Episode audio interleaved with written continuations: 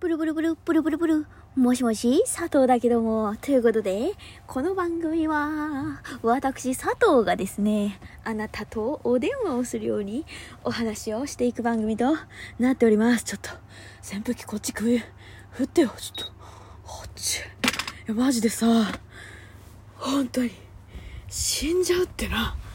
いや今ちょうどねあのエアコンを切った状態であの扇風機にしてみようというあの作戦に出てるんですけれど 切った瞬間からバカ熱いのな本当に。いやマジで。死んじゃうよこの暑さ。本当に。じゃなくてねあの今日はねちょっとね私ののろけ話をちょっとあのお話しさせていただきたくてですねあののろけ話っていうかまああれなんですけどあのほほうけ話っていうの？なんですけど あのなんか、友達がね友達がなんか今度結婚するってなってそれでその友達の承認？わかる？あのこの人とこの人が結婚を認めるのを私が私、佐藤が、あの、認めさせていただきますという、あの、印鑑と、名前と書くやつに、あの、書いてくれって言われちゃいまして、はい。どうする？マジで。やばい。いやー、マジで。どうしよう。やったことあるみんな。やったことないよね。なんかさ、親とかがやるんじゃないの？って聞いたらさ、あの、両方とも親都合つかなくて、みたいな。まあ、その子のね、ところ結構複雑、複雑って言うと変なんだけど、あの、あ、あの、両親の挨拶に行った時に、あの、実はって言って、あの、結婚の話が延期になるという。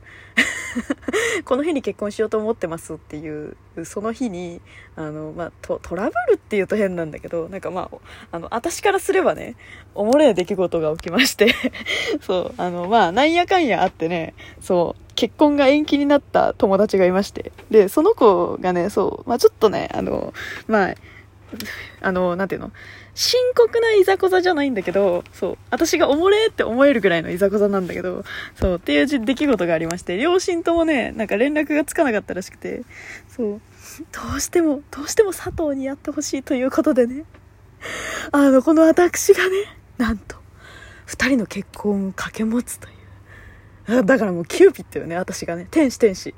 天使なわけ。すごくない？人の結婚をさ、こう見送るっていうのなんかさすごいよね。どどうする？てか私でいいの？っていう。なんかどうする？私もしなんかなんかあれあのさと徳光さんみたいな立場だったらどうどうする？どうしよう？どどうすればいい？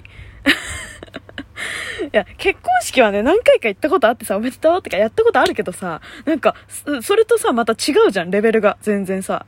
なんか、家族、家族みたいな関係の友達だけどさ、でもなんか、ど、どうしようみたいな。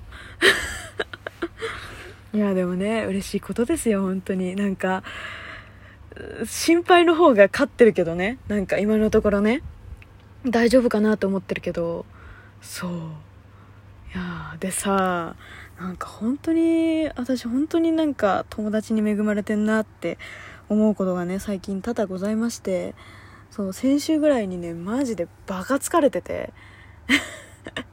バカ疲れてたの。まあね夏バテとかいう話もさ多分ここのラジオではさせてもらってると思うんだけど本当にバカ夏バテでさバカ死にそうになってて。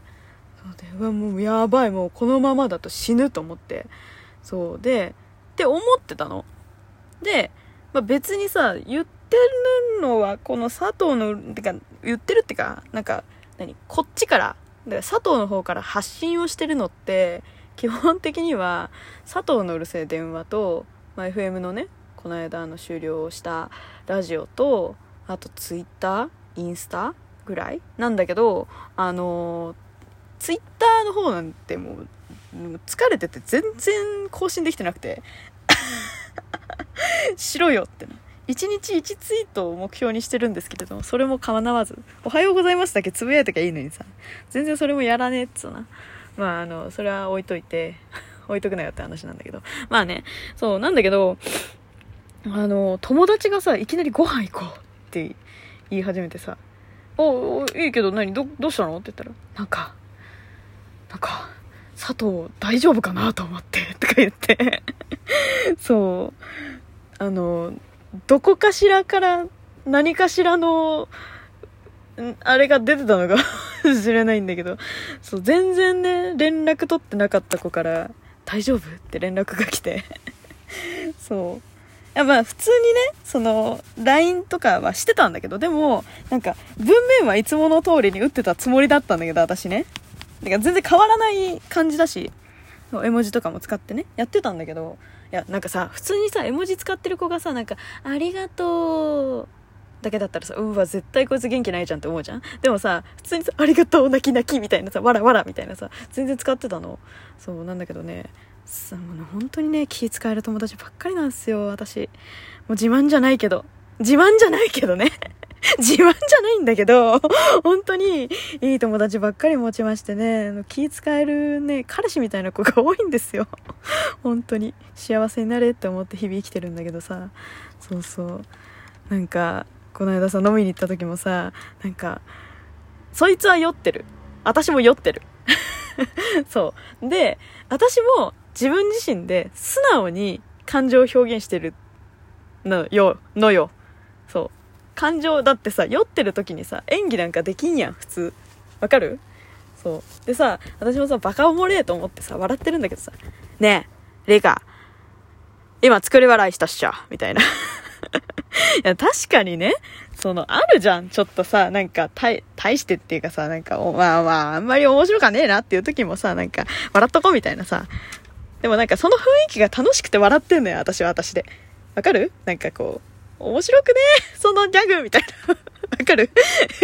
なんか、そう言うとめっちゃ辛辣なんだけどさ、そういう意味じゃなくて、なんか、なんか、雰囲気で笑っとこうっていう、えあの、考えで笑ってるんじゃなくて、雰囲気がおもれえな、この雰囲気っていうので笑ってんのよ。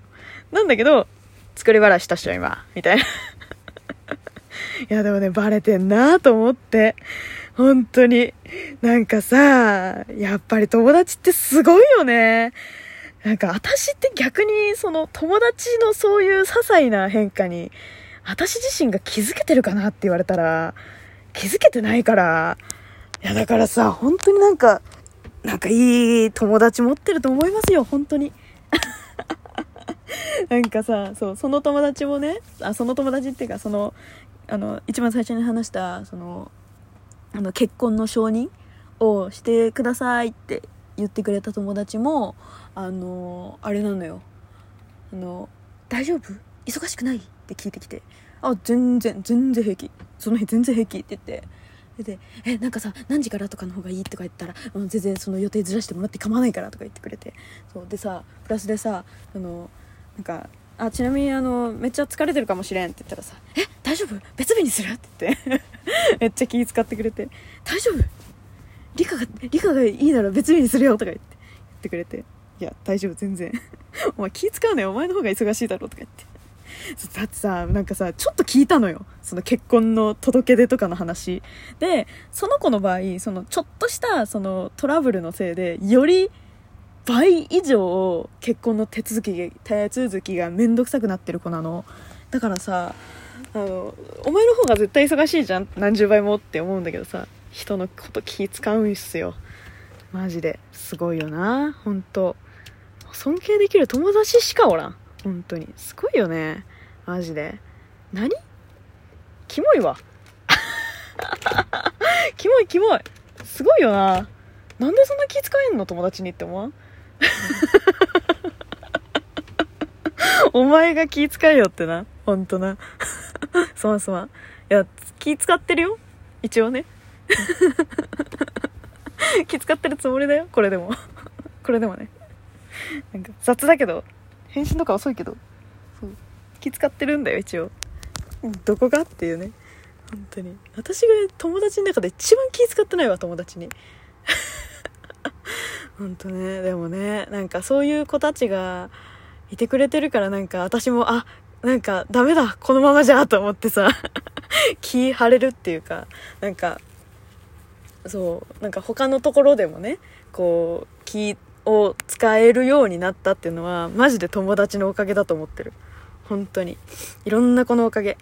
そう。なんか私がこの程度でいいやって思ってることも「リカちゃんそれやっちゃダメだよ」とかあのなんていうの？空気を悪くするっていう風な言い方じゃないの。なんかそれが正しいことで当然だと思ってやってるから私がこの程度でいいやって思ってることもリカちゃんそれはこうだよってちゃんと教えてくれる友達がマジでそういう子しかいなくて。そうこの程度でいいやってそうあの思っちゃダメなんだなってちゃんとそこまで気使わないとダメだよっていう風に教えてくれる子が本当に多いんですよ。だからねマジで本当になんかなんていうのああれなんなんていうのその、ま、マナー？マナーっていうかマナーの「間」の字も知らなかったね。佐藤ね育て上げててくれててやっててたのはねマジで友達だと思ってる。本当に。環境って大事だよね。本当。多分ね私友達がちゃんとしてる友達じゃなかったらねこんなになってないと思う。言い方ね。言い方よな。そう。でも本当にそうだと思う。なんかちゃんとした友達いてくれてよかったなって思うわ。マジで。うん。なんかメガネ屋の友達とかもいいんだけどさあの視力検査にあの名医者に行ってからメガネ作んなきゃいけないの知らなくてもう今度からそうしようと思うしそう知ってた？みんな。知らなかったよね。私も知らなかったよ。そうだから名医者に行ってちゃんと診断書もらってからメガネ作んないとちゃんとしたメガネになんないんだって。だからみんなちょっとそうちゃんとしたメガネっていうかあのちゃんとした診断書をもらってやるとよりいいメガネになるっていうね。皆さんもね、えー、メガネの話で終わっちゃったよ。いやでも本当にあの友達のことを思うと思い返してくれるっていうかねいい友達に出会えると本当にありがたいなって思うんでよかったらね。じゃあね。